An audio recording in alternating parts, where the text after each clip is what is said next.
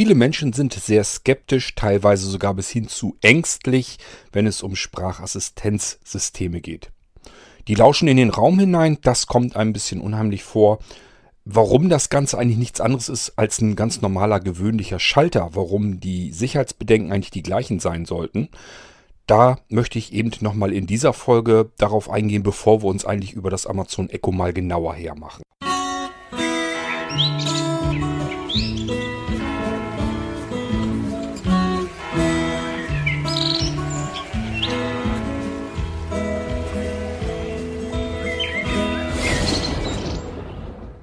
Der gute alte Schalter, den kennen wir, soweit wie wir uns zurückerinnern. Jeder von uns, der hier zumindest diesem Podcast zuhört, weiß, was ein Schalter ist. Den kennt er schon von Kind auf, egal wie alt man ist. Der ist irgendwo bei der Tür an der Wand, da drücke ich drauf, Licht an, Strom fließt. Ich drücke nochmal drauf, in die andere Richtung beispielsweise. Strom wird wieder abgeschaltet, Lampe ist wieder aus. Da kann man sich drauf verlassen, da gibt's gar kein Vertun, da gibt's auch keine Interpretation. Es gibt keine Möglichkeit, dass ich, wenn ich solch einen Schalter drücke, dass da irgendetwas anderes passiert als das, was ich eigentlich damit bezwecken will, nämlich das Licht ein- oder auszuschalten. Der Ursprung des Lichtschalters, der war sogar richtig grobmotorisch. Vielleicht kann sich noch jemand, der ein Schlag älter ist, sogar an die Dinger noch erinnern. Ähm, auf dem Lande hat man die teilweise heute noch, so in Kuhstellen oder so, wo sich nie was getan hat, weil die Dinger versehen halt ihren Dienst und funktionieren. Was soll man da großartig dran rumfummeln? Und deswegen, also es ist natürlich mittlerweile wirklich extrem selten, aber man kann sie tatsächlich noch hier und da ab und zu mal ähm, antreffen. Wie funktionieren die? Ganz einfach, da gehen die zwei Leitungen rein, also die Leitung, Stromleitung geht rein und auf der anderen Seite kommt die Stromleitung wieder raus und in der Mitte ist ein Drehschalter. Wenn man da dran dreht, dann hat er so einen so einen, so einen äh, sehr fühlbaren Widerstand, bis dieser Widerstand irgendwann ähm, übertroffen ist und dann dreht sich in dem Schalter auch ein äh, Teil und das stellt dann die Verbindung zwischen diesen beiden gekappten Leitungen sozusagen wieder her. Strom kann fließen. Ich drehe dann nochmal.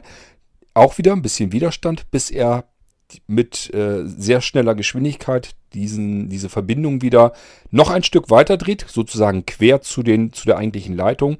Da ist dann Luft zwischen den beiden Leitungen, kann, nicht, äh, kann kein Strom mehr fließen, Strom ist aus. Das ist so die manuelle Geschichte, wie sie ursprünglich mal war. Na klar, heute haben wir ein bisschen modernere Schalter an der Wand, die sehen schicker aus. Im Prinzip funktionieren sie aber immer noch. Sie trennen wirklich den Strom äh, zwischen zwei Leitungen, zwischen zwei Leitungsenden oder stellen diese Stromverbindung eben diese Leitung wieder her. Dementsprechend fließt Strom oder Strom fließt eben nicht und auf der anderen Seite Licht geht an, weil Strom kommt an oder Strom wird wieder weggeschaltet, Licht ist wieder aus. Diese Schalter, die kennen wir eben und ich sagte ja schon, da gibt es eigentlich überhaupt keine Interpretationsfrage. Das ist einfach nur Strom an, Strom aus. Mehr können wir mit den Dingern allerdings auch nicht machen. Und ähm, jetzt kommt es darauf an, was möchte man eigentlich haben. Schöner wäre natürlich, wenn man einen Schalter hat, der ein Signal abgibt und anhand dieses Signals können wir dann in verschiedenen Situationen ganz verschiedene Sachen steuern. Ich habe euch sowas ähnliches schon mal in einer Heimautomatisierungsfolge, also in einer H-Folge im Irgendwasser-Podcast erklärt. Solche Dinge habe ich zum Beispiel draußen dran. Das sind also wirklich batteriebetriebene Schalter, die nichts anderes tun, als ein Signal per Funk zu senden. Sehen erstmal ganz normal aus wie stinknormale Wandschalter. Nur es ist eben auffällig, da geht keine Leitung von ab. Die pappen auch nicht, vielleicht nicht an, direkt an einer Wand, wo man ja die Leitung auch nicht sehen würde, sondern was weiß ich, irgendwo an einem Holz oder sowieso, äh, wo man eben weiß, da geht normalerweise drin keine Leitung äh, entlang. Und ähm, über der Oberfläche ist eben auch keine Leitung zu sehen. Also müsste man sich überlegen, ja, Schalter sieht so aus wie ein normaler Wandschalter, aber wie funktioniert das denn, wenn er keine Leitung schaltet? Es sind Batterien drin und ist ein Funksender drin, macht nichts anderes als ein Signal zu senden. Das muss irgendwo auf einer anderen Seite wieder empfangen werden. Das ist in meinem Fall hier zum Beispiel wirklich dann ähm, ja die entweder die FHZ 1000. Das ist fürs FS20-System so ein Smart Home Teil eine Basisstation oder eben von meiner Homatic CCU 2 ist auch so ein, so ein Ding, äh, das eben auch Signale empfangen kann, entsprechend interpretieren, da sitzt dann Software drin und diese Software kann dann wieder irgendetwas ansteuern. Vorteil des Ganzen, wir können das Ganze jetzt deutlich intelligenter schalten. Wir können jetzt einfach sagen, okay, es ist taghell, helllichter Tag. Da ist die Wahrscheinlichkeit, dass wir draußen jetzt irgendwie eine Lampe einschalten müssen, ziemlich gering. Ist eher unwahrscheinlich. Also kann man mit diesem Schalter tagsüber etwas anderes tun, als eben dann, wenn es dunkel ist. Wenn es dunkel ist, ganz klar, möchte ich draußen irgendwo Licht einschalten mit diesem Schalter. Aber am Tage, wozu soll da die Lampe eingeschaltet werden? Dementsprechend habe ich dort was anderes draufgeschaltet, beispielsweise äh, von meinem Fischteich die Wasserpumpe oder aber sogar unten im Keller den Kompressor. Den habe ich deswegen darüber laufen, weil ich ähm, aus dem Keller heraus ist eine Druckluftleitung, sodass ich auf dem Hof ganz normalen Schlauch in die Druckluftleitung reinstecken kann. Und äh, wenn ich zum Beispiel beim Auto die Reifen aufpumpen will, ja, dann habe ich zwar die Leitung, also die, die ähm, Luftleitung draußen, aber der Kompressor ist üblicherweise ausgeschaltet, weil er sonst ständig nachladen würde und wird dann zwischendurch immer wieder mal laufen. Das Ding macht ein Höllenspektakel und im Zweifelsfall fängt das Teil mitten in der Nacht an zu laufen. Das nervt. Also hat man den Kompressor aus. Tagsüber, ja, ist unwahrscheinlich, dass ich dann Licht brauche. Vielleicht möchte ich aber den Kompressor einschalten, weil ich dann eben vielleicht mal einen Reifen aufpumpen will von der Schiebkarre oder was auch immer. Was kann ich also tun? Ich sage dem Schalter einfach, wenn tagüber wenn es tagsüber ist und ich drücke auf dich, dann schalt mir den Kompressor unten im Keller ein. Und wenn es Nacht ist, dann schalt mir eben Licht draußen ein. Somit ist unser Schalter jetzt ein intelligenter Schalter. Da kann man natürlich noch ganz viel mehr mitmachen. Ähm, aber das ist eben der große Vorteil. Mit solchen Schaltern haben wir es mittlerweile überall zu tun. Alle Geräte, überall wo wir gehen und stehen, alles hat solche Software-interpretierten Schalter. Das heißt, es ist immer ein Schalter, der gibt ein Signal ab. Dieses Signal wird von Software empfangen und dementsprechend in der Software interpretiert. Dieses Signal, was von der Taste abgesendet wird, das muss jetzt also nicht per Funk oder so. Ihr müsst mit Untersenden jetzt nicht unbedingt irgendwas per Funk verstehen, so wie ich euch das eben hier anhand des Beispiels erklärt habe, wie ich das hier mit meinem Smart Home mache. Smart Home sagt, ja, habe ich nicht, kann bei mir also so nicht funktionieren. Ähm, ist Unsinn. Ist überall bei euch im Haus sind überall Tasten, die Software interpretiert werden. Und selbst wenn ihr nur euer Smartphone in die Hand nehmt, da ist keine einzige physikalische, echte, funktionierende Taste mehr dran. Da ist kein einziger Schalter dran, der irgendetwas wirklich abschalten würde und wieder einschalten könnte. Jetzt könnte jemand auf die Idee kommen und sagen, Moment mal, ja, ich habe ein iPhone, da ist doch meine Mute-Taste dran, damit kann ich meinen Lautsprecher abschalten. Ja, schön wäre es, wenn das so gehen würde, ist aber ja nicht der Fall. Wir haben also wieder unseren gewohnten schönen Schalter, eigentlich so wie wir es kennen. Total praktische Sache. Wir nehmen so ein iPhone und dann ist oben links ist ja diese Mute-Taste, schalte ich sie nach hinten, ist der Lautsprecher aus, schalte ich sie wieder nach vorne, ist der Lautsprecher an. Kann ich hier mal machen. Man hört dann vielleicht so ein bisschen kurz, äh, wie, wie die Vibration angeht, wenn ich den Schalter nach hinten lege. Dann habt ihr wahrscheinlich jetzt nicht gehört. Der macht dann so vibrationsmäßig. Und jetzt kann ich mich darauf verlassen, der Lautsprecher ist abgeschaltet. Ist er wirklich abgeschaltet? Nein, ist er nicht. Wir können das natürlich auch an einer anderen Stelle ganz einfach ausprobieren.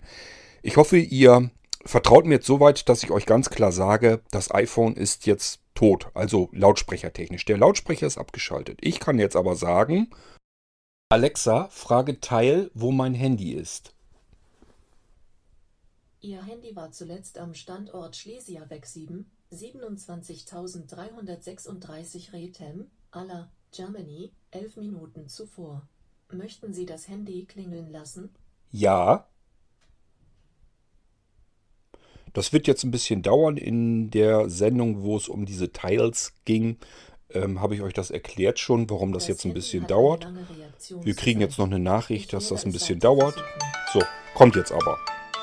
Und ihr hört, ich hatte doch den Lautsprecher eben abgeschaltet, aber wir hören ganz klar, so ganz abgeschaltet kann er demnach ja nicht sein. So, das ist nur ein Beispiel, damit ihr merkt, dass eben solch ein Schalter umgehbar ist. Egal, was wir damit tun, das merkt ihr auch daran, dass wir diese Mute-Button auch anders belegen können. Wir können nämlich auch ihm zuweisen, wenn wir den Mute-Button benutzen, nach hinten schalten, dann soll er eben äh, den Bildschirm fixieren, sodass er sich nicht mitdreht, wenn wir das iPhone ähm, äh, statt das, was vertikal eben horizontal vielleicht halten, dann dreht sich normalerweise der Bildschirm entsprechend mit. Das soll er vielleicht dann nicht tun. Das können wir eben auch auf diesen Mute-Button legen. Bei Android ist es noch extremer, da können wir alles Mögliche. Da muss man einfach nur eine bestimmte ähm, Software installieren und dann kann man alles Mögliche auf die Tasten drauflegen, wenn denn unser äh, Smartphone dann großartig Tasten hat. Ähm, also müssen wir uns dran gewöhnen, dass Schalter, selbst wenn wir sie umlegen können, wie im Beispiel unseres Mute-Buttons äh, am iPhone, dass das keine richtigen Schalter mehr sind. Nicht, jedenfalls nicht so, wie wir sie kennen, sondern das sind irgendwelche Sachen, die wir zwar physikalisch hin und her schalten können, die aber nichts anderes machen, als ein Signal äh, ans Betriebssystem zu setzen. Und dieses Betriebssystem merkt sich einfach nur, in welche Stellung dieser Schalter gesetzt wurde. Das heißt, da wird einfach wirklich nur eine 1 in eine 0 gewandelt und ähm, wenn jetzt unser iPhone irgendwie was auf dem Lautsprecher ausgeben möchte, dann kann es eben nachgucken, ist unsere Speicherstelle auf 0 oder auf 1. Wenn 0, dann soll der Lautsprecher eben nicht ertönen und wenn 1, dann soll es rauskommen. Dann ist der Mute-Button eben nicht gedrückt worden, also nicht nach hinten gedrückt worden. So funktioniert das im Prinzip. Man macht einfach eine Unterroutine im Programm Dort, wo normalerweise die Sachen, das Signal an den Lautsprecher ausgesendet wird, wird einfach nochmal kurz nachgeguckt, wollte der Anwender das eigentlich haben, dass das über den Lautsprecher rausgeht, oder wollte er das nicht? Nun gut, aber ihr habt eben selber mitbekommen, live miterlebt, das Ganze ist umgehbar. Das heißt, es gibt Situationen, da macht es einfach Sinn, diese Einstellungen ähm, zu umgehen und zu sagen, spielt jetzt gar keine Rolle, ob der Anwender das auf Mute, also auf lautlos geschaltet hat oder nicht. Ähm, er will sein Smartphone suchen und da macht es eben Sinn, wenn das Ding Krach macht und dann darf es eben auch keine Rolle spielen, ist der Lautsprecher jetzt an oder ist er aus. So, ihr merkt also, Schalter, auch wenn wir ihn physikalisch richtig schalten können, ein richtiger Schalter ist es nicht mehr. Es ist genau so, als würden wir einfach nur irgendeine virtuelle Schaltfläche ähm, im Betriebssystem selbst drücken. Wenn wir da irgendwie einen Schalter haben, lautlos schalten oder sowas, können wir da ganz genauso mitmachen. Wäre überhaupt kein Unterschied für, das, für die Software, also für das iPhone in dem Fall. Ähm, das Betriebssystem würde einfach nur sich eine Markierung setzen, soll ich jetzt leise sein oder soll ich nicht leise sein. Und diese Markierung, die kann man abfragen, muss man aber nicht, kann man drum herum gehen. Ja, und ihr merkt schon, ist eigentlich auch sinnvoll ich habe jetzt mein Telefon auf lautlos geschaltet, habe es verlegt. Jetzt gibt es verschiedene Techniken, die mir es ermöglichen, dass mein iPhone, obwohl es leise geschaltet ist, trotzdem Krach macht, wenn ich suche. Und das macht Sinn. Ähm, es gibt aber natürlich genauso gut Dinge, die wollen wir vielleicht gar nicht haben. Da wollen wir uns eigentlich darauf verlassen können, wenn wir einen Schalter umgelegt haben, dass etwas Bestimmtes dann eintritt. Jetzt stellt euch doch einfach nur mal vor, statt dass wir unseren Lautsprecher jetzt ausschalten, wollen wir ganz gerne, dass unser Mikrofon ausgeschaltet ist. Wir wollen einfach nicht, dass unser iPhone ähm, mitlauscht, wenn es das nicht soll. Wir wollen eigentlich ganz gerne das Mikrofon abschalten können. Siehe da, gibt es Einstellungen dafür im Betriebssystem, dass wir eben sagen können, die App soll jetzt auf dieses Mikrofon nicht zugreifen können. Ja, wie viel Vertrauen habt ihr denn jetzt noch, wenn ihr jetzt eben gerade selber mitbekommen habt, dass selbst ein physikalisch ähm, schaltbarer Schalter nicht 100% dafür sorgen kann, dass etwas abgeschaltet, deaktiviert ist, sondern dass es einfach nur eine Software-Einstellungsgeschichte ist und man das ganz einfach umgehen kann. Wie viel Vertrauen habt ihr da jetzt, wenn ihr jetzt bei diesen Einstellungsmöglichkeiten sagt, ja, die App soll das Mikrofon aber nicht zugreifen können. Da soll sie nicht mitarbeiten können. Ihr habt dazu Vertrauen, weil ihr Vertrauen vielleicht zu Apple habt, dass sie das richtig hinkriegen, dass da vielleicht keine Fehler im Betriebssystem sind, was natürlich schon alleine Quatsch ist, denn ein dermaßen komplexes Betriebssystem, auch wie es iOS ist, ähm, hat immer Fehler drin. Geht gar nicht anders. Und wo Löcher und Fehler drin sind, da kann man das eben auch angreifen.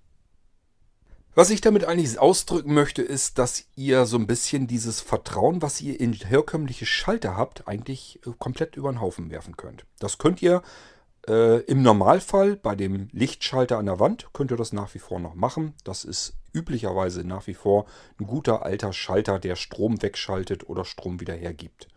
Aber sobald ihr es mit irgendwelchen Geräten zu tun habt, könnt ihr das alles komplett über den Haufen werfen. Da gibt es keine einzige Taste mehr dran, die ihr wirklich physikalisch drückt und wo wirklich was Physikalisches passiert. Da passiert immer nur, ein Signal wird an die Software geschickt und die Software hat zu sagen zu bestimmen, was getan wird dadurch, dass dieses Signal eben ankommt. Man kann solche Signale softwareseitig eben auch natürlich ähm, emulieren. Das heißt, ähm, man kann auch jederzeit sagen, ich nehme irgendetwas anderes, was dann dieses Signal eben wieder abgeben soll an die Software. Oder ich kann auch ganz andere Signale nehmen. Ich kann zum Beispiel sagen, statt dass es jetzt eine Taste ist, dass sich irgendwie das Gerät schüttelt. Wenn da irgendwie ein Lagesensor drin ist, der das mitbekommt, wenn das Gerät geschüttelt wird, kann ich auch einfach sagen, statt dass ich die Taste jetzt gedrückt habe, schüttel ich einfach das Gerät ein bisschen hin und her und das Signal kann dann dasselbe sein, was dann äh, diese Unterroutine im Programm auslöst, was normalerweise der Taste ähm, eben aufgeschaltet war. So, wenn wir uns also darüber langsam aber sicher mal so ein bisschen im Klaren sind, dass Tasten und Schalter nichts anderes sind als Softwarefunktionen, dann können wir auch so langsam an die Spracheingabe herangehen. Was passiert da? Nun, da passiert auch nichts anderes, als dass auf irgendeine Weise ein ein, ein Zustand ermittelt wird, den der Anwender gerne haben möchte.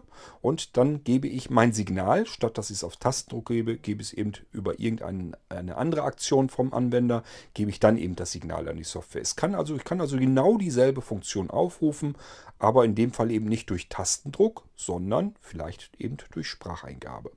Wie funktioniert das denn überhaupt mit der Spracheingabe? Ich habe das zum ersten Mal so gehabt und mich damit beschäftigt, als ich mir ein Modul für mein FS20-System äh, gekauft habe. Wird schon Ewigkeiten nicht mehr hergestellt, schon viele Jahre nicht mehr, aber es gab das Ding mal auf dem Markt und ich habe euch auch schon mal erzählt, habe ich mir bei eBay so ein Ding noch geshoppt und wollte ich natürlich auch ein bisschen, ein bisschen äh, wissen, wie funktioniert das ganze Ding denn überhaupt. Man kann dort ähm, ganz kurze Sprachbefehle ähm, abspeichern, das heißt, man bringt das Ding in eine Art ähm, Aufnahmesituation. Das zeichnet dann auf, wenige Sekunden. Und dann spricht man irgendeinen Befehl auf. Wird auch natürlich empfohlen, dass man äh, klare, deutlich hörbare und auseinanderhaltbare Begriffe aufsprechen soll. Dem war mir aber ja von vornherein klar. Ich wollte ja mit meiner ähm, virtuellen, mit meinem virtuellen Hausgeist in, in, Dialog treten, also Consuela. Und Consuela ist etwas, das hat man im normalen Sprachgebrauch so nicht drin. Also war ich mir ziemlich sicher, wenn ich irgendwas sage, was weiß ich, Consuela Licht ein, dass ich das vernünftig interpretieren würde können. Da wird es keine Verwechslung geben, da wird es dementsprechend auch keine Fehlaktionen geben. Ähm, wie funktioniert das Ganze insgesamt? Nun, da ist ein kleiner Speicher drin, ein Festspeicher und der ähm, speichert sozusagen das Signal auf. Nicht die Sprache als solches, so wie ihr euch das vorstellt, dass man das hören kann, sondern aus den Schallwellen, die eben auf das Mikrofon treffen, werden eben digitale Daten gemacht. Ein Muster wird gebaut. Wer mal ähm, in einem Programm, das mit Soundbearbeitung zu tun hat, wer da mal mit Hüllkurven zu tun hatte, da kann man das Ganze optisch sehen. Das ist zum Beispiel hier mit meiner Podcast-App, mit der ich aufzeichne, wunderbar. Da kann man also ähm, wirklich sehen, wie die Schallwellen ähm, optisch dargestellt werden. Für mich total praktisch, weil ich eben den Schnitt viel besser machen kann. Ich muss nicht nur einfach so hören, wann mache ich den Schnitt am besten, sondern ich sehe schon, wo habe ich denn reingehustet, kann mir unmittelbar vor dem Huster die, die, ähm, die Pause heraussuchen, dort exakt die Linie ansetzen, wo ich schneiden möchte und mache dann den Schnitt. So kann ich das eben optisch dann auch schon kontrollieren. Man muss sich das vorstellen wie so, so eine Wellenform, die zu beiden Seiten gleichmäßig ausschlägt. Das heißt, wenn es ein bisschen lauter wird, ist der Ausschlag, der Pegel größer und wenn es dann leise ist, ist eben der Ausschlag kleiner und so entsteht so eine typische Wellenform. Die Dinger nennt man Hüllkurven. Und diese Hüllkurve, das ist eigentlich nur eine optische Darstellung, wie der Computer sich den Sound eben ähm, merken kann, wie er das darstellen könnte überhaupt. Stellt euch einfach diese Hüllkurve mal vor, zumindest diejenigen, die sowas schon mal gesehen haben, die sich da was drunter vorstellen können, die können damit dann eher was anfangen, als wenn man jetzt irgendwie versucht, das anders zu erklären. Das heißt, es gibt ein ganz bestimmtes Muster, wenn wir etwas sprechen. Wenn ich ein T spreche, also ein T, dann gibt es einen ganz knallharten, sehr zackigen Ausschlag. Wenn ich ein S mache, dann ähm, hört, sieht das eben auch ganz anders aus. Mein Mikrofon haut hier gerade ab. Ähm, wenn ich ein S mache, dann sieht das eben ganz anders aus, als wenn ich ein T spreche oder ein P. Ähm, ihr merkt das auch, dass oft diese Plopp-Geräusche kommen bei Mikrofonen. Ähm, das liegt einfach daran, weil dann eben besonders schnell ein Stoß von einer Schallwelle eben auf das Mikrofon trifft. Gibt es einen besonders großen Ausschlag und den kann man eben auch optisch darstellen. Und dadurch gibt es ein ganz signifikantes Muster. Dieses Muster wird sich in einem Speicher abgespeichert. So, das ist schon mal das, was wir unserem Gerät erstmal mitgeben können, auf dieses Muster soll er eben reagieren. Das soll er zum Abgleich nehmen, zum Vergleich, ähm, wenn wir jetzt irgendwas per Spracheingabe steuern können, möchten. In dem Fall, was ich euch eben erzählt habe, mit diesem Modul, was ich für mein Smart Home System gekauft hatte, war es so, dass ich das selber aufsprechen konnte. Konnte also wirklich mein, meiner Anlage dann selber den Namen geben, beispielsweise Consuela und dann den Befehl hinter, schalte Licht ein, war ganz klar definiert und ähm, das wurde eben so dann in diesen Speicher untergebracht. Damit wurde abgeglichen, was das Mikrofon ansonsten im Raum dann die ganze Zeit über würde aufnehmen können. Mein Modul hat damals übrigens nicht funktioniert. Das war nämlich ein defektes Modul. Kann passieren, wenn man über eBay was kauft. Auf das Amazon Echo kommen wir später zu sprechen, aber es ist ein gutes Beispiel. Ihr könnt aber natürlich genauso gut jedes andere beliebige Spracheingabesystem nehmen. Funktionieren alle komplett identisch. Ob es nun Cortana ist bei euch im Windows oder aber Siri in iOS oder aber der Google Assistant ähm, auf den Android-Systemen spielt alles keine Rolle. Alle haben sie Spracheingabe mit drin, ist eingebaut, tief integriert ins System und alle funktionieren sie gleich. Sie gleichen das, was gesprochen wird per Mikrofon, gleichen sie ab ähm, mit dem, was eben zum Vergleich vorliegt, was eben vorher abgespeichert wurde. Ich habe euch eben gesagt, bei äh, meinem Modul, was ich damals hatte, konnte ich es komplett selber einsprechen. Bei dem Amazon Echo ist es so, dass wir es auswählen können. Da kann man zum Beispiel sagen, er soll auf Alexa reagieren. Ich gucke gerade, nee, scheint sie jetzt mal überhört zu haben, dezent. Ähm, man kann es aber auch abändern in Amazon. Man kann zusammen Amazon Echo auch nur Echo sagen. Man kann aber auch das Ding umbenennen, dass es auf Computer reagieren soll. Das hat Amazon gemacht, weil sie äh, das ganze Amazon Echo ja so ein bisschen, ja, ähm, sich abgekupfert haben von den Star Trek-Filmen. Und da rennt ja jeder rum und sagt, Computer tu dies und tu das. Und deswegen gibt es eben auch Computer als Einstellmöglichkeit beim Amazon Echo. Damit wird also verglichen. Das heißt, Amazon hat in die Echos schon etwas reingebaut, was dann zum Abgleich dienen kann.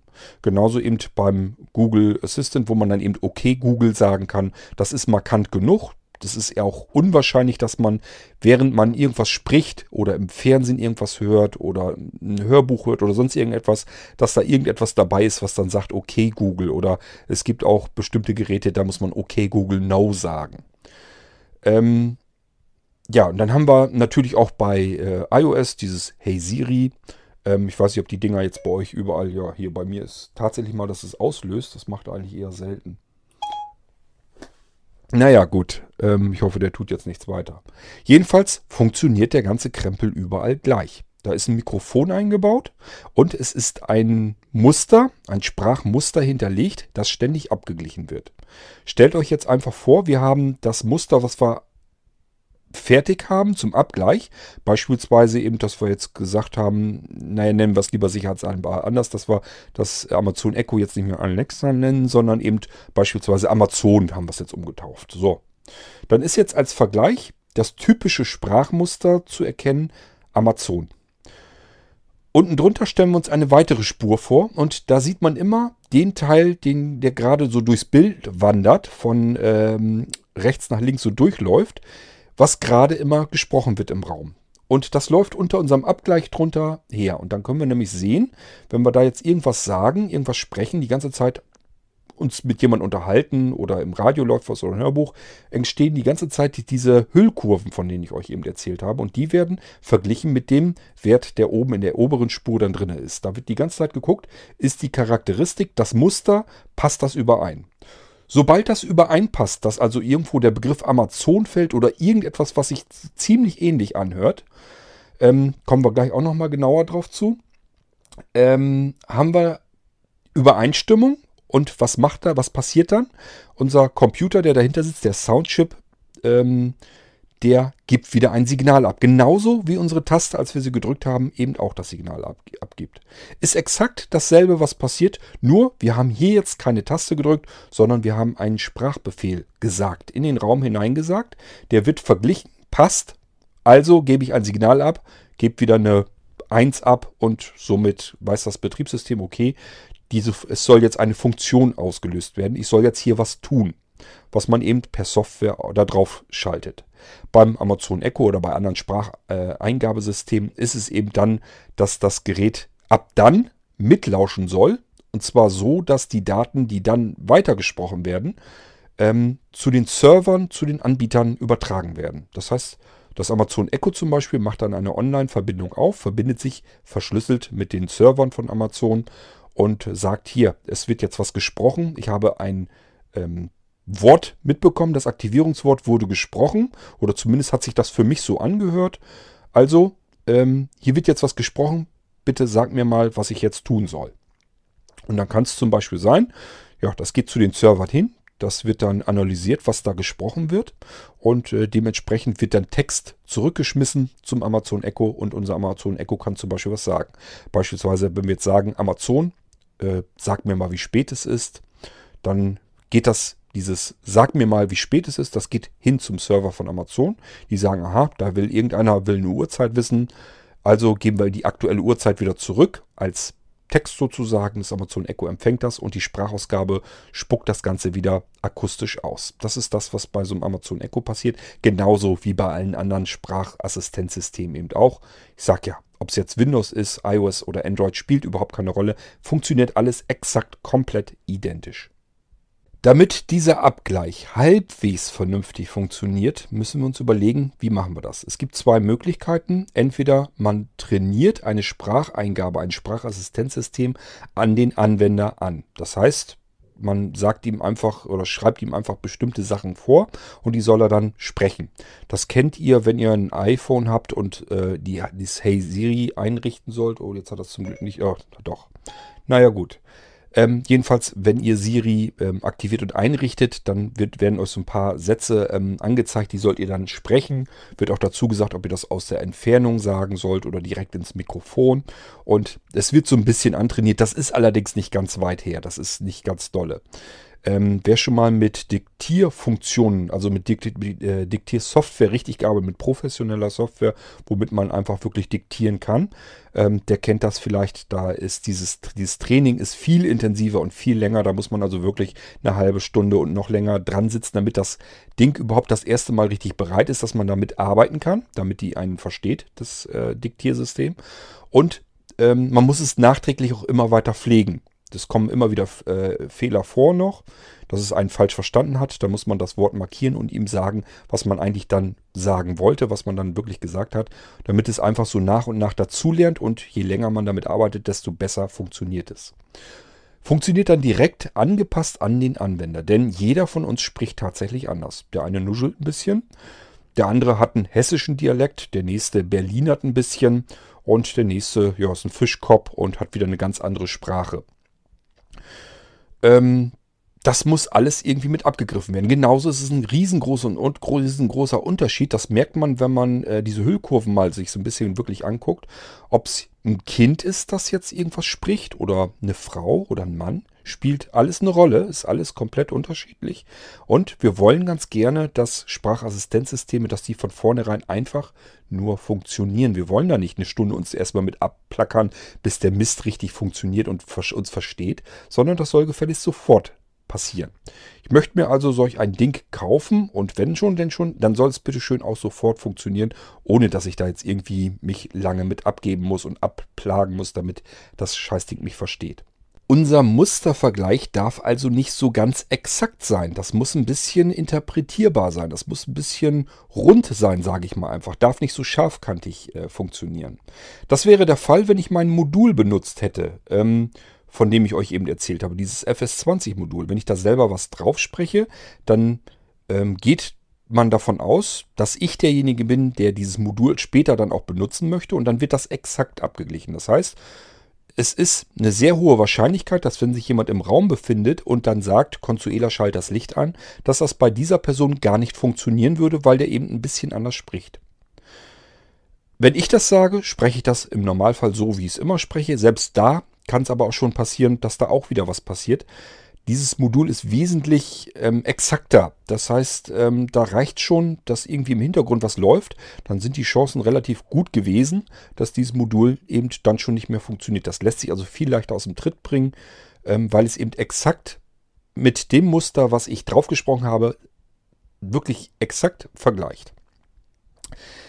Vorteil, das Ding ist ziemlich sicher hat keine Fehlinterpretation und bei dem Modul war es sowieso noch eine andere Geschichte, denn es brauchte keinen Dienst im Hintergrund, sondern äh, funktionierte von sich her.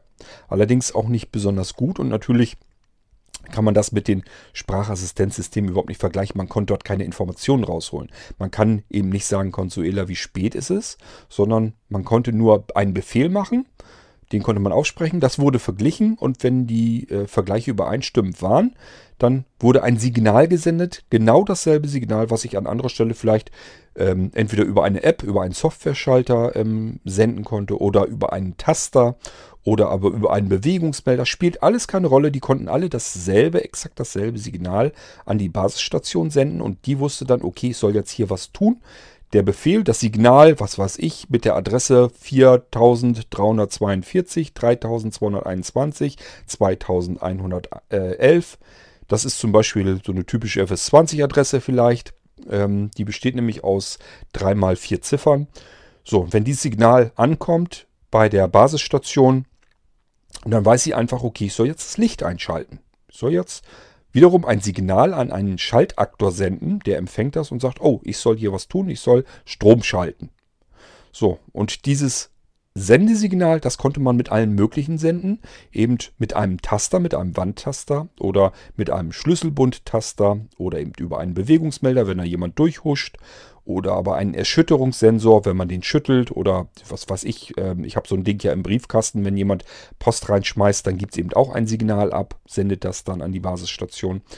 Ähm, ja, genauso gut kann das eben auch ein Sprachabgleich sein. Das heißt, ich habe etwas in den Raum gesprochen, habe zuvor hinterlegt, wenn ich dieses in den Raum hineinspreche, das heißt, die beiden Muster stimmen überein, dann sende dieses Signal. So funktionieren moderne Taster. Es spielt also gar keine Rolle mehr, ob ich einen Taster nehme, einen Bewegungsmelder oder eben per Spracheingabe arbeite.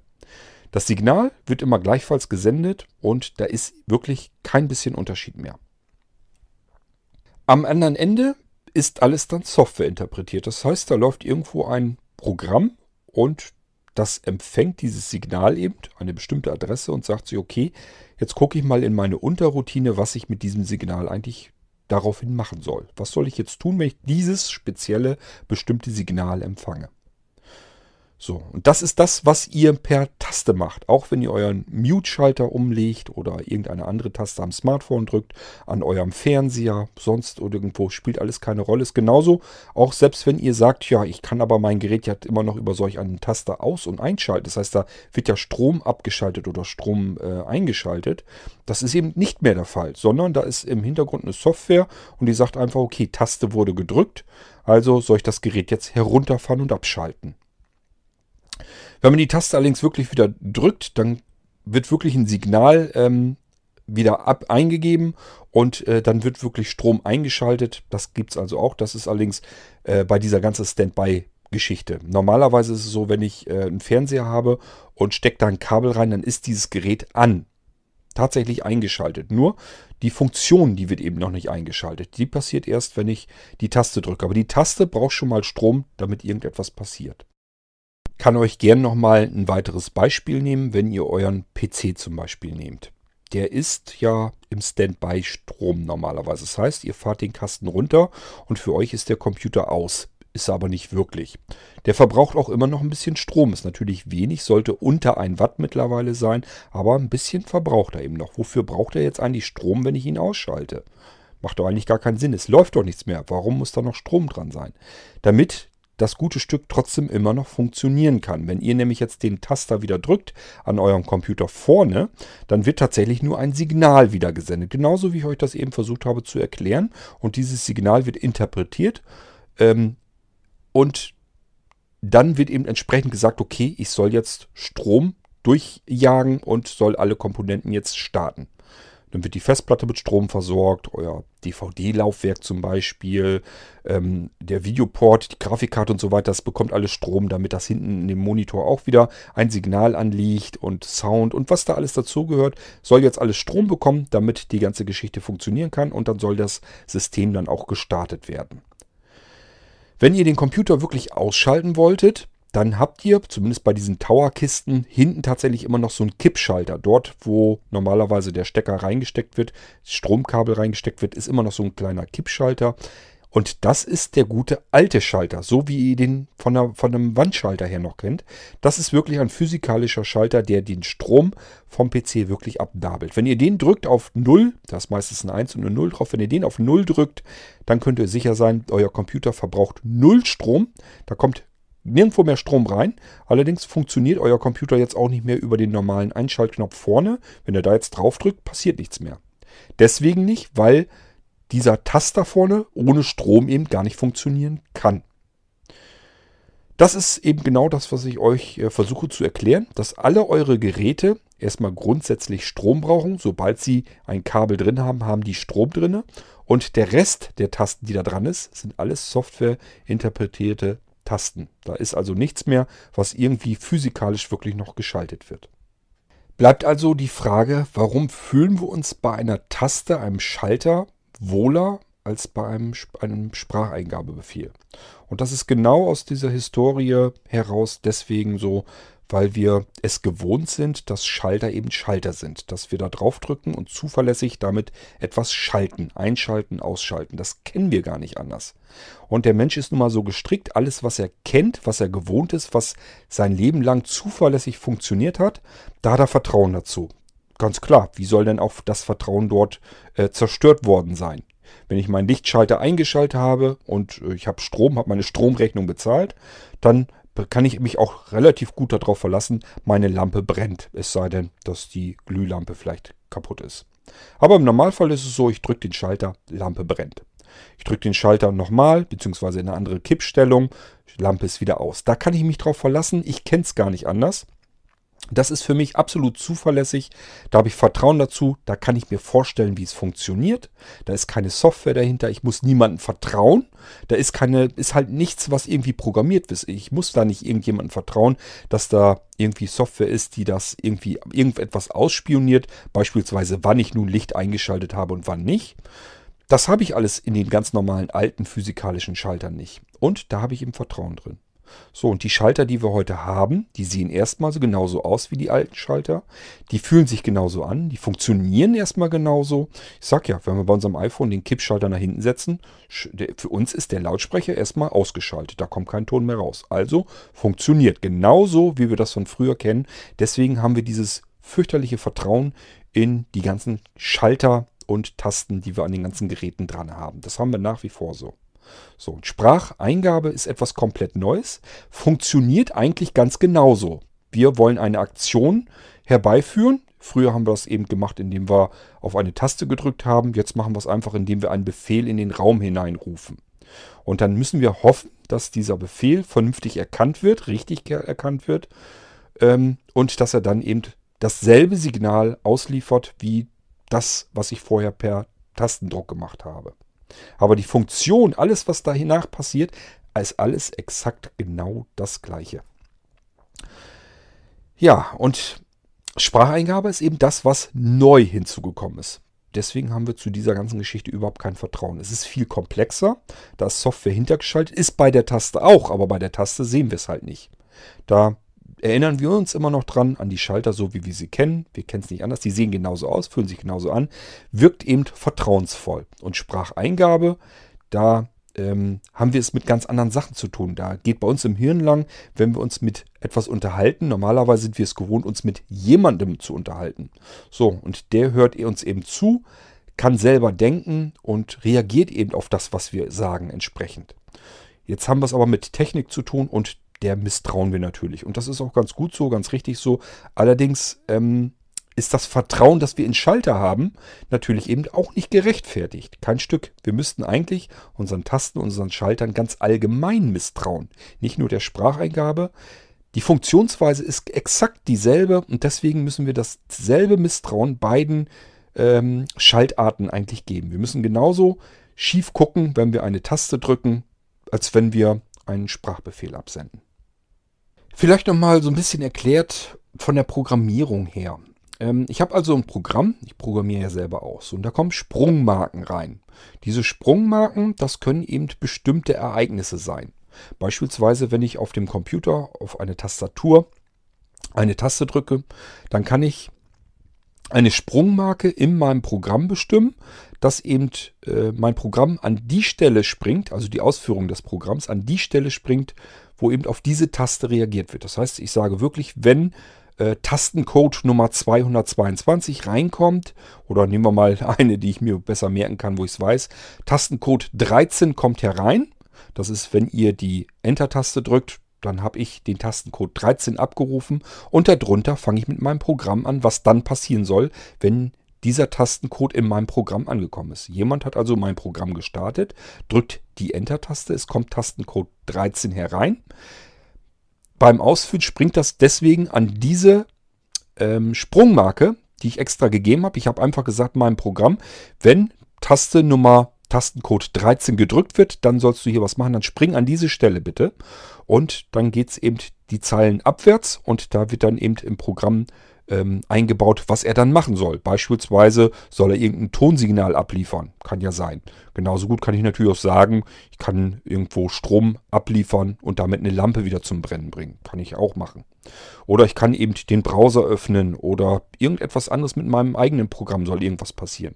Jedenfalls, ich kann dieses Signal abgreifen und kann sagen, es soll jetzt was passieren. Für mich von der Programmierung her spielt es überhaupt keine Rolle, ob das Tastencode Nummer 13 ist, ihr die Enter-Taste gedrückt habt, oder ob es ein bestimmtes Datum und eine Uhrzeit ist. Das ist auch ein bestimmtes Signal, was ich abgreifen kann, dass er zu einer bestimmten Uhrzeit eben dann dieses Unterprogramm ausführen soll. Ich kann mir auch ein Infrarotsignal nehmen, was ihr gedrückt habt. Auch das liefert Signale ab. Das heißt, eine Infrarot-Fernbedienung, die ihr mit eurem Computer zum Beispiel benutzt. Auch da kann ich sagen, wenn ihr da eine Taste auf einer Fernbedienung drückt, das, die kann ich mir schnappen und kann sagen, dann soll in meinem Programm etwas Bestimmtes passieren. So, und das geht eben auch mit Spracheingabe. Ich kann eben einfach sagen, ähm, ja, ich benutze eben die Spracheingabe vom Betriebssystem und sage, wenn ein bestimmtes Muster vorliegt, ein bestimmter Abgleich, dann wird eben ein Signal abgeliefert. Dieses Signal nehme ich auch wieder in meinem Programm auf. Ist genau dasselbe, als wenn ihr die Enter-Taste gedrückt habt. Spielt überhaupt keine Rolle für mich. Die Signale sind immer exakt dieselben Signale. Sind immer, ja, es sind natürlich nicht dieselben äh, Signale, also dieselben Steuercodes, sondern äh, ist eben vollkommen Schnuppe, ob es ein Tastendruck ist, ob es äh, eine Fernbedienung ist, ob es ein Datum ist, eine Uhrzeit, ähm, äh, das kann wirklich alles Mögliche sein. Ob ihr irgendwie das Programm mit der Maus angeklickt habt, wenn ihr es angeklickt habt, wo habt ihr es angeklickt? Habt ihr jetzt auf irgendeinen Schriftzug geklickt oder habt ihr irgendein Bedienelement angeklickt?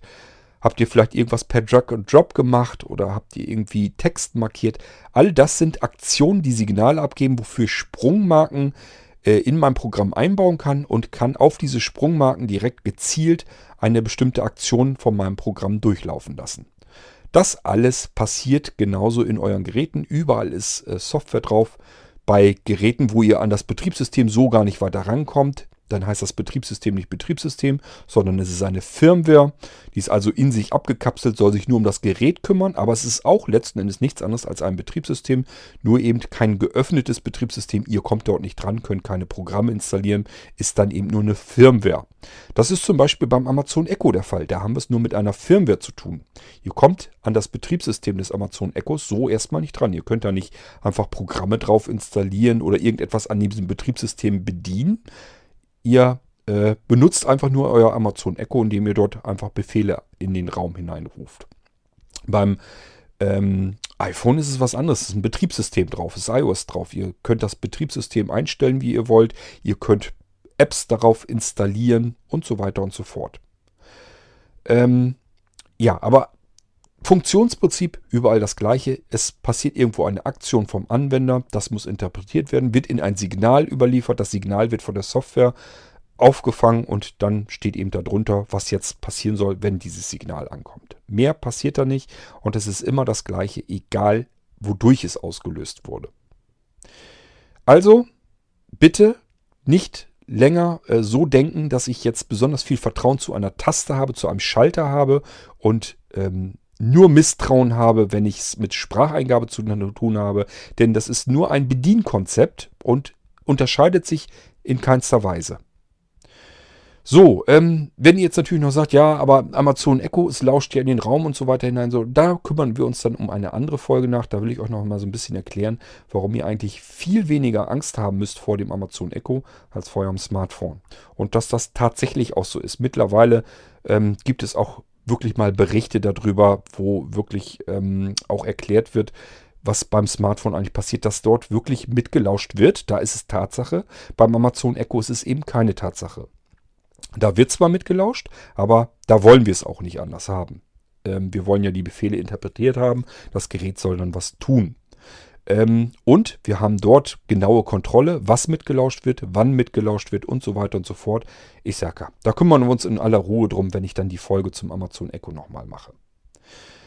Wichtig ist nur für mich erstmal an dieser Stelle, dass ihr so ein bisschen jetzt ähm, euch Gedanken darüber macht, ist der Schalter, den ich an meinen Geräten habe, ist der das Vertrauen eigentlich wert? Oder hat der Korta vielleicht doch ein bisschen recht? Ähm, ist ein Schalter heutzutage wirklich einfach nicht mehr das, was er früher mal war? Also sollte ich dem Ding einfach nicht dasselbe Vertrauen schenken, wie ich es früher immer gemacht habe bei einem Schalter, weil ja, Schalter ist das, was ich kenne. Kann ich mir vorstellen. Da habe ich bewusst oder unbewusst, habe ich da vollstes Vertrauen zu einem Schalter, obwohl das eigentlich einfach nicht gerechtfertigt ist. Wir haben es eben ausprobiert, wir haben den Lautsprecher abgeschaltet und trotzdem kann man diese Schaltung, den Schalter, der umgekippt ist, kann man trotzdem komplett umgehen. Ganz einfach, ganz simpel und das kann man eben auch mit einem Mikrofon. Das heißt, das Mikrofon, selbst wenn wir äh, sagen, wir möchten nicht, dass unser Mikrofon in den Raum hineinlauscht, unseres Smartphones, ja, wahrscheinlich genauso essig wie eben mit unserem Lautsprecher. Es ist eben nur eine Einstellung in der Software, die kann man umgehen, diese Einstellung, und schon kann man da eigentlich überhaupt nichts drauf geben, ob das Mikrofon jetzt wirklich ausgeschaltet ist oder nicht. Da haben wir überhaupt keinen Einfluss drauf. Das ist das Betriebssystem und äh, das Betriebssystem, selbst wenn wir Apple dann vertrauen oder eben Google bei Android, sind immer noch jede Menge weitere App-Programmierer. Wir haben jede Menge Software auf unseren Geräten drauf und ähm, bei Apple gehen wir davon aus, das wird ja alles durchgeprüft und so weiter. Wird es auch und es gibt spezielle APIs, die nur ähm, angesteuert werden können. Also es ist relativ sicher, aber ganz klar, iOS hat jede Menge Fehler, jede Menge Löcher drin. Die muss man als App-Entwickler eben nur ähm, intelligent ausnutzen können und schon kommt man da trotzdem hin, wo man hin will. Also auch iOS ist nicht sicher, Android sowieso nicht, habe ich euch schon mal alles erklärt. Tatsächlich haben wir es sogar bei auf Smartphones noch mit ganz anderen Problemen zu tun. Ich erinnere nur mal, habe ich euch früher auch schon mal erzählt, ähm, die SIM-Karte, die wir in unseren Smartphones drin haben. Da denkt man auch, ja, so ein kleiner Chip, was soll da schon Schlimmes drauf sein? Dass diese SIM-Karte ein kleiner, in sich integrierter Computer ist, ein eigenständiger kleiner Computer, auf dem man Programme installieren kann und diese Programme auch ablaufen lassen kann. Ihr kennt das vielleicht, vielleicht ist es in den Einstellungen schon mal irgendwo euch begegnet, ähm, diese SIM-Applikation. Das sind wirklich kleine Programme, die auf, dem, auf der SIM-Karte laufen. Die SIM-Karte ist nichts anderes als in dem Fall ein kleiner Computer in unserem Computer, nämlich dem Smartphone drin. Als würde das nicht schon reichen, haben die äh, Netzbetreiber, die Mobilfunkbetreiber tatsächlich die Möglichkeit, ähm, diese Programme fern zu installieren. Das heißt, die können uns, ohne dass wir gefragt werden, ohne dass wir hinterkommen, können die äh, selbst Programme auf diese SIM-Karte drauf installieren über ihr Mobilfunknetz, ohne dass wir irgendeine Möglichkeit haben, da irgendwie zwischenzugrätschen. Wir können dort nichts daran verändern. Wir können nichts dagegen tun. Wer jetzt sagt, ja gut, schalte ich mein iPhone eben ab. Ähm, auch das, ich habe euch eben gerade erst versucht zu erklären, dass das eine Softwaregeschichte ist. Das heißt, wenn ihr euer iPhone herunterfahrt und ausschaltet, ihr könnt euch selbst dabei nicht 100% sicher sein, dass es wirklich aus ist. Denn, das ist ja das nächste Problem, unsere Geräte heutzutage mehr lassen sich nicht mehr vom Strom entkoppeln. Die Akkus sind fest eingebaut und das heißt, wir haben in jedem Fall Strom anliegend und äh, es ist eine reine Softwaregeschichte, ob dieses Gerät jetzt im Hintergrund vielleicht wieder gestartet wird oder nicht. Wir müssen da auch nicht hinterkommen. Das heißt ja nicht unbedingt, dass der Bildschirm angeht und dass wir eine Startmelodie irgendwie kriegen oder sonst irgendetwas. Hat damit alles, hat damit alles überhaupt nichts äh, zu kriegen. Es reicht schon komplett, würde schon komplett ausreichen, wenn nur unsere SIM-Karte minimal Strom kriegt und selbst wenn unser Akku komplett leer gelutscht ist, das heißt unser iPhone oder unser Android-Gerät können wir überhaupt nicht mehr einschalten. Der Strom, der dann noch im Akku drinne ist, der nicht mehr dazu reicht, um das ähm, Gerät noch wieder einzuschalten, reicht dafür aus, um die SIM-Karte Wochen und Monate lang weiterhin mit Strom zu betreiben. Das heißt, das würde trotzdem funktionieren. Die äh, Netzbetreiber können trotzdem auf die SIM-Karte irgendwelche Programme drauf installieren und ähm, diese SIM-Karte, diese Programme eben ansteuern. Die können sagen, starte das Programm auf der SIM-Karte. Es ist also alles wahrlich nicht so einfach und man ist auf dem Smartphone ganz einfach angreifbar ohne Ende und auch belauschbar. Die Kamera kann benutzt werden, GPS kann benutzt werden, ähm, unser Standort ist jederzeit ähm, ja, abrufbar. Es ist für manche vielleicht sogar erschreckend, wenn die das das erste Mal sehen, dass man äh, nur entsprechend, wie man ein Skript im Browser ähm, ausführt, kann man tatsächlich schon die ganzen GPS-Daten und alles abrufen. Man kann also nur dadurch, dass sie eine bestimmte Internetseite äh, aufruft, kann man im Hintergrund eigentlich abrufen. Da gibt es eben auch APIs in dem Betriebssystem, wo man eben die GPS-Daten des Gerätes abrufen kann. Ähm, das ist eben auch alles möglich. Das hängt damit zusammen, weil die Smartphones ursprünglich und heute immer noch Web-Apps mit ausführen können sollen. Das heißt, es gibt einfach Programme, die im Internet sind, sind letztendlich nichts anderes als intelligente Webseiten, programmierte Webseiten und die sollen eben auch auf den Geräten funktionieren. Deswegen kriegen die Zugriff auf APIs im Betriebssystem, können also an das Betriebssystem unserer Smartphones eben auch heran. Ist also nicht so, dass wir nur dem Hersteller vertrauen müssen, Apple, Google, bei Google haben wir noch ein weiteres Problem. Wir müssen auch noch nicht nur dem Hersteller von dem Betriebssystem vertrauen, also von dem Android, also in dem Fall Google, sondern wir müssen auch noch äh, dem Hersteller des Gerätes vertrauen. Der kann ja machen, was er will mit dem äh, Betriebssystem da drauf. Wenn das nicht reichen würde, müssen wir dann noch, äh, wenn wir Pech haben, naja, müssen wir sowieso dem Netzbetreiber vertrauen. Das heißt, wir haben unser Smartphone logischerweise im Mobilnetz drin. Dem müssen wir auch noch vertrauen. Einmal, weil er eventuell das Gerät noch modifizieren kann, wenn wir das Gerät über unseren Netzbetreiber ähm, gesponsert bekommen haben. Oder aber auf alle Fälle aber kann er eben, ähm, hat eben Zugriff auf die SIM-Karte und kann darüber irgendwas machen. Selbst dann, wenn unser Gerät ausgeschaltet ist, kann man da immer noch dran kommen. Ähm, ob das der Fall ist oder nicht, das ist eine ganz andere Geschichte. Tatsache ist jedenfalls, dass es technisch machbar ist. Es hat also alles mit Vertrauen zu tun, wenn wir mit unseren Geräten durch die Gegend laufen.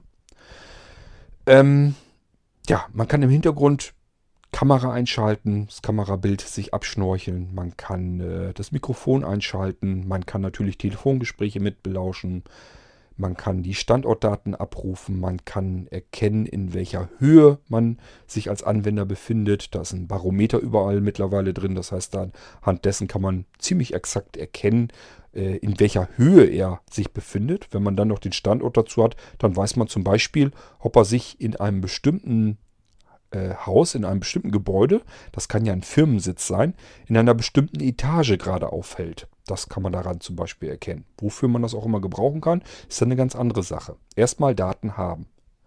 Man kann erkennen, hat er das Telefon gerade in der Hand oder ähm, hat es in der Tasche, liegt das auf dem Tisch, in welche Richtung guckt das Ding, ist ja ein Kompass eingebaut, ist ein Lagesensor drin, ähm, das kann minimalste Erschütterungen feststellen. Anhand der Erschütterungen kann man sogar erkennen, was passiert gerade mit dem Smartphone. Geht da mit jemand gerade ähm, in der Hand spazieren oder hat er das Ding in der Hosentasche und läuft?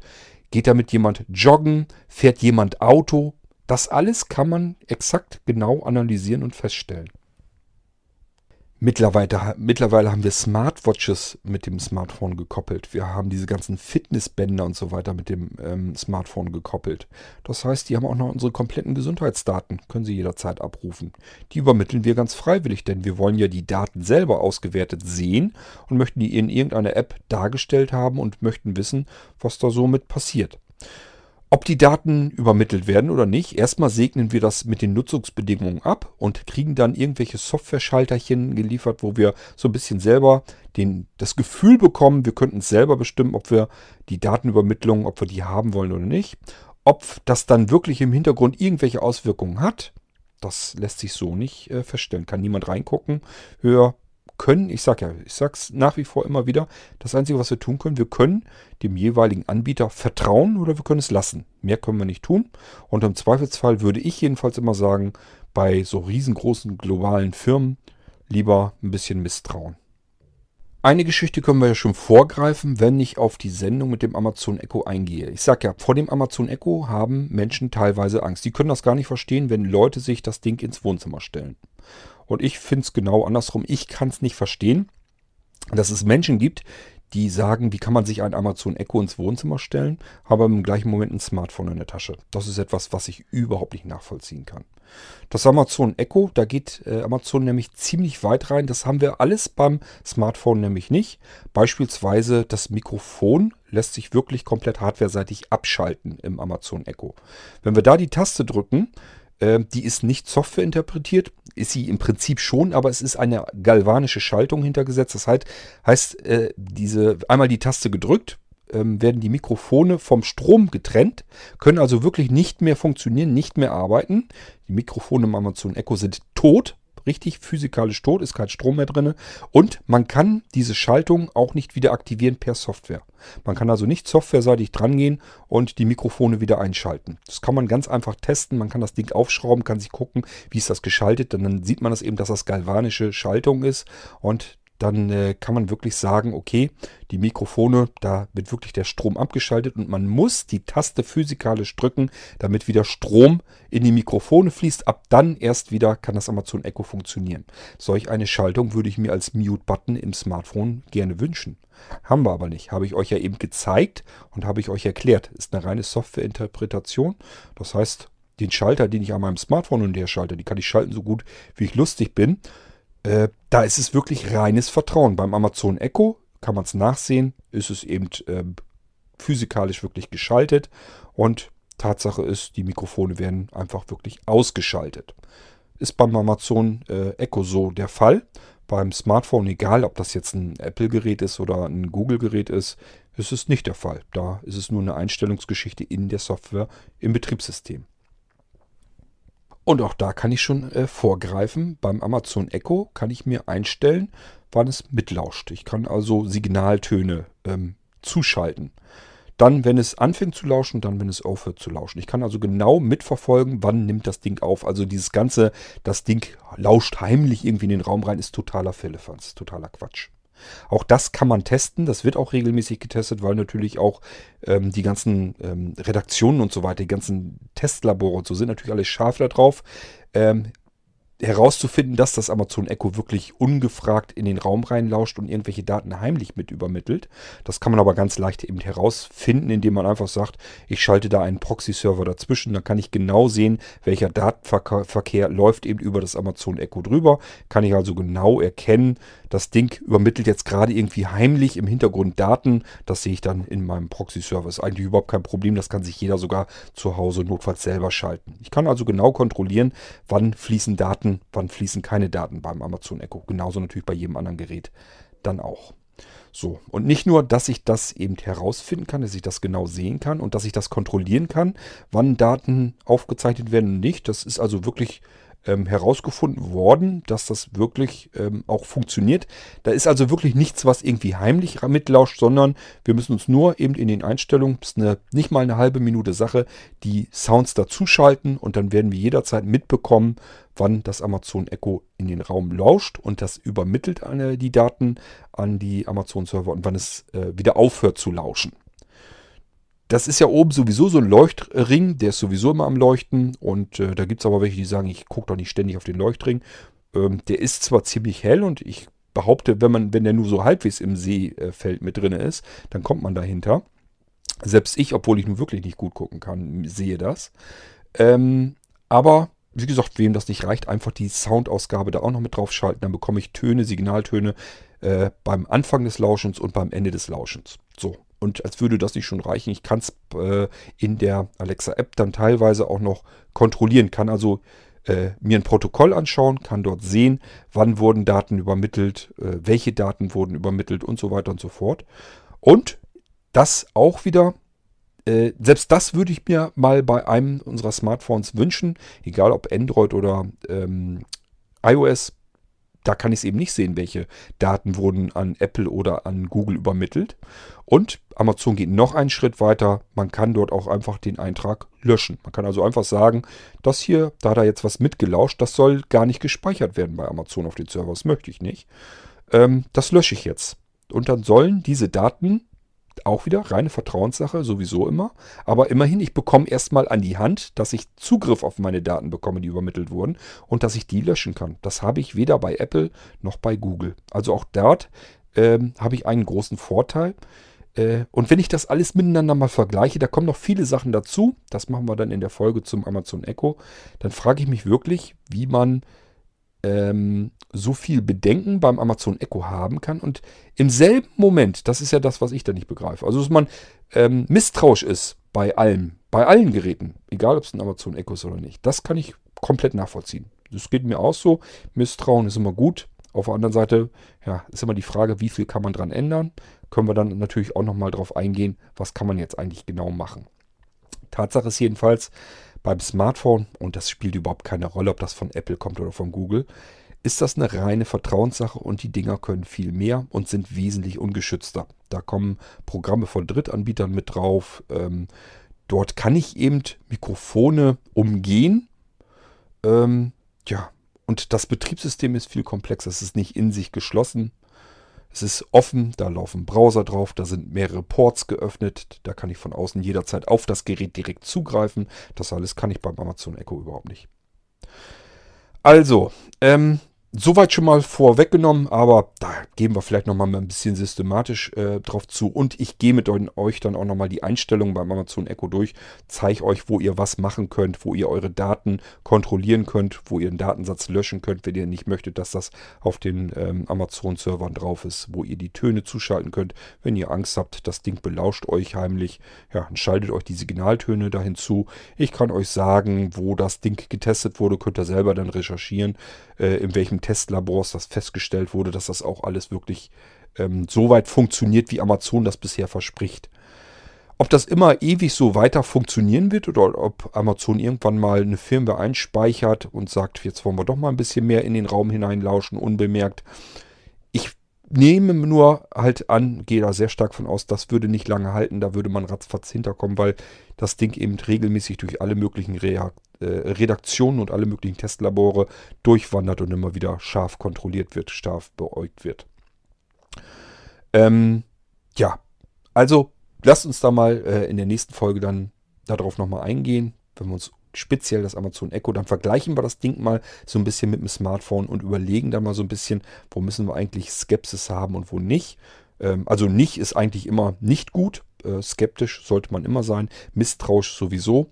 Aber äh, im Vergleich gibt es eben nichts, was wirklich ähm, realistisch ist, wo man wirklich sagen kann, ich habe jetzt Vertrauen zu meinem iPhone, aber ich habe überhaupt kein Vertrauen, ich misstraue dem Amazon Echo. Das ist wirklich totaler Quatsch und das sind wirklich Fakten. Da kann man einfach wirklich ganz klar sagen, indem man einfach die Techniken miteinander vergleicht und versucht zu verstehen, wie das Ganze funktioniert, muss man einfach fairer halber sagen, ähm, da ist Amazon einen Schritt weiter, es hat eigentlich die Nase vorn, äh, was Datenschutz und so weiter, was angreifbar, was Sicherheit angeht, hat Amazon eher die Nase vorn als die Smartphones, die wir bei uns die ganze Zeit tragen. Das muss man wirklich einfach faktisch so sehen und so sagen ähm, und nicht umgedreht, so wie viele das eben ähm, öffentlich so darstellen. Das ist eben das, was Quatsch ist, was Unsinn ist und das werde ich euch dann genau nochmal zeigen und dann gehen wir dann nochmal genau darauf ein und ich werde euch auch genau erklären, warum ich das so sehe, warum das so ist. Ich denke mal, das müsste man eigentlich verstehen können und dann kann man das ein bisschen besser auseinanderfriemeln. Das ist wichtig, dass man äh, Technologien versteht, wie sie funktionieren. Deswegen habe ich euch das jetzt hier so ein bisschen erklärt mit den Hüllkurven und so weiter, mit der Spracheingabe, wie das funktioniert, dass sie ein Signal an Software abgibt, warum das exakt dasselbe ist, wie eine Taste heutzutage funktioniert. Ähm, ich hoffe, dass das jetzt so ein bisschen mit der Vorgeschichte, die ich in dieser Episode jetzt gemacht habe, dass man das zumindest so ein bisschen verstehen kann, wie funktioniert das im Hintergrund eigentlich alles mit dieser Spracheingabe. Nur wenn wir eine Technik verstehen können, wenn wir wissen, wie funktioniert das, dann können wir auch einschätzen, wo die Gefahr ist, ähm, welche Technik die größere Gefahr ist, was man vielleicht eventuell sogar dagegen tun kann. Das kann man sich eigentlich erst alles vorstellen, wenn man weiß, wie etwas funktioniert.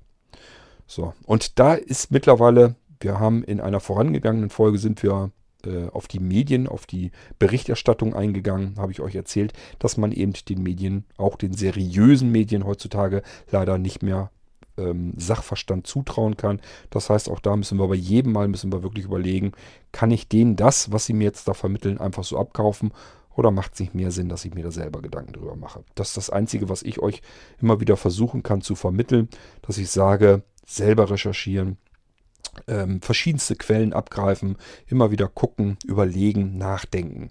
Nicht einfach vorkauen lassen, konsumieren, berieseln lassen und dann einfach das für bare Münze nehmen. Damit kommt man einfach nicht weiter. Damit hat man Angst vor einer Technik, vor der man eigentlich erstmal so nicht mehr oder nicht weniger Angst haben muss als vor anderer Technik, die eben gleich genauso funktioniert. Das muss ich, wenn ich das vernünftig einschätzen können möchte, muss ich die Technik verstehen. Es geht nicht anders. So, und das ist das, was ich so ein bisschen versuchen will. Ich weiß, ich bin nicht der perfekte Erklärer. Ich kann das nicht schematisch vernünftig gut durchstrukturieren, sodass man es wirklich ganz klar verstehen kann. Aber ich versuche es so weit, wie ich es eben kann. Gut, so, damit haben wir nochmal eine Folge gemacht zum eigentlichen Thema insgesamt. Und ähm, ja, im Einzelnen ging es mir darum, euch heute mal so ein bisschen zu erklären, warum ein Schalter dasselbe ist wie eine Spracheingabe, wie die Dinger funktionieren und dass der Schalter, warum wir dem so viel Vertrauen schenken, wo das herkommt, das habe ich auch versucht, euch so ein bisschen zu vermitteln. Ich hoffe, ihr konntet mir soweit ein bisschen folgen und könnt euch da so ein bisschen mit reindenken. Ähm, ja, ihr könnt euch da natürlich gerne zu äußern, könnt mich auch gerne kritisieren dafür und könnt auch gerne sagen, wie ihr das seht. Freue mich immer, wenn ich Feedback komme, bekomme, egal ob es positiv oder negativ ist. Immer her damit. So, und ansonsten würde ich sagen, wir hören uns dann wieder. Ähm, ich sage ja, da kommt noch ein dritter Teil sozusagen dazu, der in diese Kerbe mit hineinschlägt. Der erste Teil war sozusagen, warum wir ähm, Medienberichterstattung nicht mehr vollstes Vertrauen geben können äh, warum die einfach Mist erzählen, dass das immer wieder vorkommt, warum das hin und her kopiert wird zwischen den Medien, dass da eben keine Arbeit mehr reingesteckt wird, keine Zeit mehr investiert wird, nicht mehr recherchiert wird, dass da kein technischer Sachverstand dahinter sitzt. Das Problem, was ich damit immer habe, ist, ähm, wenn das etwas ist, wo ich ein bisschen mehr Hintergrundwissen habe, wo ich eben selber einschätzen kann, ist das jetzt Mist, was die da erzählen, was sie da berichten, oder taucht das was? Ist das wirklich vernünftig recherchiert worden? Ist das vom technischen her korrekt, was Sie da einem äh, vermitteln wollen? So, und wenn ich dann jedes Mal sagen muss, das ist eigentlich Mist, was ihr da erzählt, dann beginnt bei mir so ein Ablauf im Hirn, dass ich mir sage, okay, hiervon, da kannst du es einschätzen, weil du sie ein bisschen in der Materie ein bisschen besser auskennst. Was ist mit den ganzen anderen Nachrichten, wo es um Sachen gibt, wo ich mich überhaupt nicht mit auskenne? Da muss ich doch dann davon ausgehen, dass es dort auch nicht besser aussieht. Das heißt, allgemein scheint das ein Zustand in unserer Berichterstattung in den Medien zu sein, dass man einfach sagen kann, das ist ziemlich Mist, was da im Moment äh, alles durchläuft.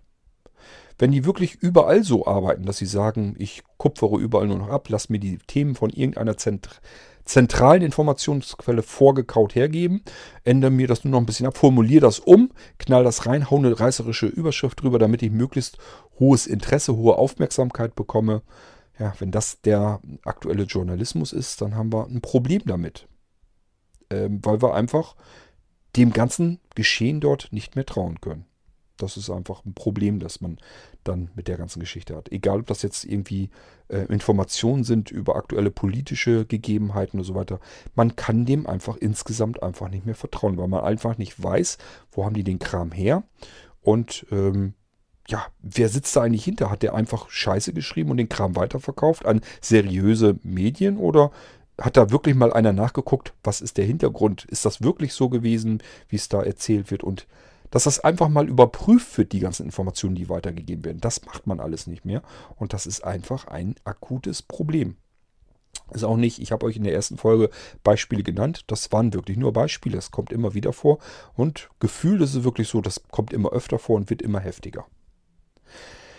Ja, das war der erste Teil. Dies hier sollte jetzt so ein bisschen der zweite Teil sein. Da wollte ich euch einfach mal so ein bisschen mitnehmen, wo das noch so herkommt, warum wir zu einem Schalter Vertrauen haben und die Spracheingabe, warum wir da so ein Misstrauen haben. Dabei ist eigentlich beides gleichfalls, müssten wir eigentlich beiden Dingen, müssten wir gleiches Misstrauen eigentlich geben.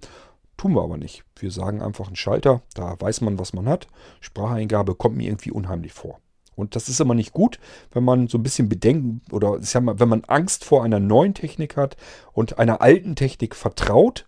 Das ist immer nicht gut, weil es kann eben genau andersherum sein. Das versuche ich euch so ein bisschen äh, gerade so ein bisschen zu erklären, dass es zumindest ähm, gleichmäßig ist, dass man ähm, dem Schalter genauso misstrauen kann. Eben wieder Spracheingabe oder jeder anderen Eingabemöglichkeit. Spielt eigentlich überhaupt keine Rolle, was da ist. Wir können auch irgendwelche Grimassen vor einer Kamera machen und können damit Aktionen auslösen. Ist genau dasselbe. Wird immer ein Signal generiert an eine Software und die bestimmt dann, wie es weitergeht mit diesem Signal.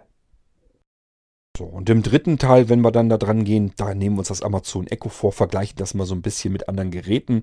Das ist ganz schön. Einerseits, weil ähm, die Leute eben teilweise Angst haben vor dem Amazon Echo. Ich sage ja, viele können ja nicht begreifen, dass andere Leute sich sowas ins Wohnzimmer stellen und haben im gleichen Moment einfach ihr Smartphone an der Backe äh, oder in der Hosentasche. Und das Ding ist eigentlich viel schlimmer. Es viel Angriffsmöglichkeiten sind viel vielfältiger und äh, ist also viel eher angreifbar. Und dadurch, dass es eher angreifbar ist, wird es natürlich auch viel mehr ausgenutzt. Ist doch ganz klar. Wenn ich mir überlege, ich wollte jemanden abschnorcheln, irgendwelche Daten von jemandem haben, möchte in einen Raum hineinlauschen oder Gespräche mit belauschen, da schnappe ich mir kein Amazon Echo. Da komme ich ja sowieso nicht so einfach drauf. Da hat Amazon eben äh, Zugriff drauf und zwar verschlüsselten. Und da kommen auch keine Programme, keine Fremdsoftware direkt auf dem Amazon Echo zum Einsatz. Ähm, warum soll ich mir die Arbeit machen? Das Smartphone hat jeder in der Tasche. Da und da kann ich Programme für programmieren. Ich muss eigentlich nur noch entsprechend die Lücken und Löcher im Betriebssystem finden, sodass ich äh, dort rankomme, wo ich hin will. In dem Beispiel, dass ich eben Zugriff aufs Mikrofon haben will und will mir die Daten dann eben äh, per WLAN oder eben Mobilfunk eben übermitteln lassen. So, das ist also äh, dort viel eher die Chance, viel einfacher dort ranzukommen. Nächstes, äh, nächster Vorteil ist dann natürlich, das äh, Smartphone hat der Besitzer eben überall mit dabei. Das heißt, ich kann überall, wo er geht und steht, kann ich eben mitlauschen und nicht nur im Wohnzimmer bei ihm, sondern wirklich, wo er gerade das Ding dabei hat. Es ist nun mal so, wir haben unser Smartphone überall dabei. Es ist 24 Stunden rund um die Uhr mit dem Internet irgendwie verbunden. Es muss zwangsläufig etliche Ports offen haben. Das heißt, es müssen überall Möglichkeiten sein, dass man an das System herankommen kann. Ja, und das ist eben alles äh, deutlich riskanter und eben für Leute, die das missbrauchen wollen, viel einfacher dort ranzukommen, als wenn ich mich da irgendwie mit beschäftige, wie komme ich an das Amazon Echo. So, ich hoffe, dass wir das so ein bisschen schon mal auseinandertüdeln könnten. Und äh, ich sage ja, das nächste Mal nehmen wir uns mal dieses Echo so ein bisschen vor und vergleichen das mal mit so einem Smartphone und überlegen uns dann mal, wo ist das eigentlich ähm, gefährlicher, wo ist es angreifbar und wo vielleicht weniger. Was kann man eigentlich tun überhaupt? Die anderen machen ja nur eine Berichterstattung, dass da was mitgelauscht wird, dass Daten gespeichert werden.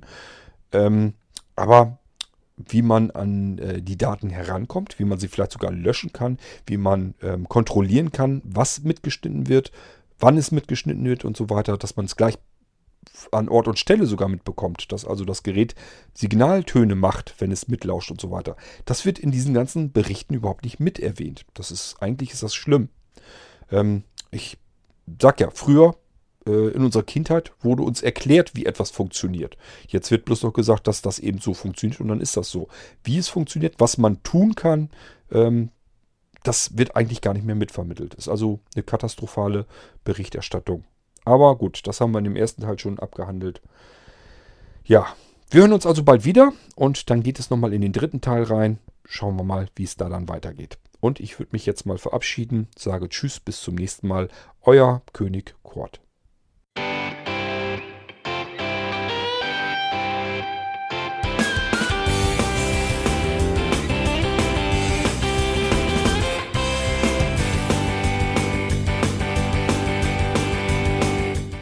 Das war Irgendwasser von Blinzeln. Wenn du uns kontaktieren möchtest, dann kannst du das gerne tun per E-Mail an podcast.blinzeln.org oder über unser Kontaktformular www.blinzeln.org. Blinzeln schreibt man in unserem Fall immer mit einem D in der Mitte. Wenn du möchtest, kannst du uns sehr gerne auch einen Audiobeitrag auf unseren Podcast Anrufbeantworter sprechen. Der hat in Deutschland die Telefonnummer 05165 439 461. Und wenn du uns aus dem Ausland anrufen möchtest, dann ersetze einfach die erste 0 gegen die 0049 für Deutschland. Wir bedanken uns für dein Interesse und freuen uns schon darauf, wenn du auch beim nächsten Mal wieder mit dabei bist.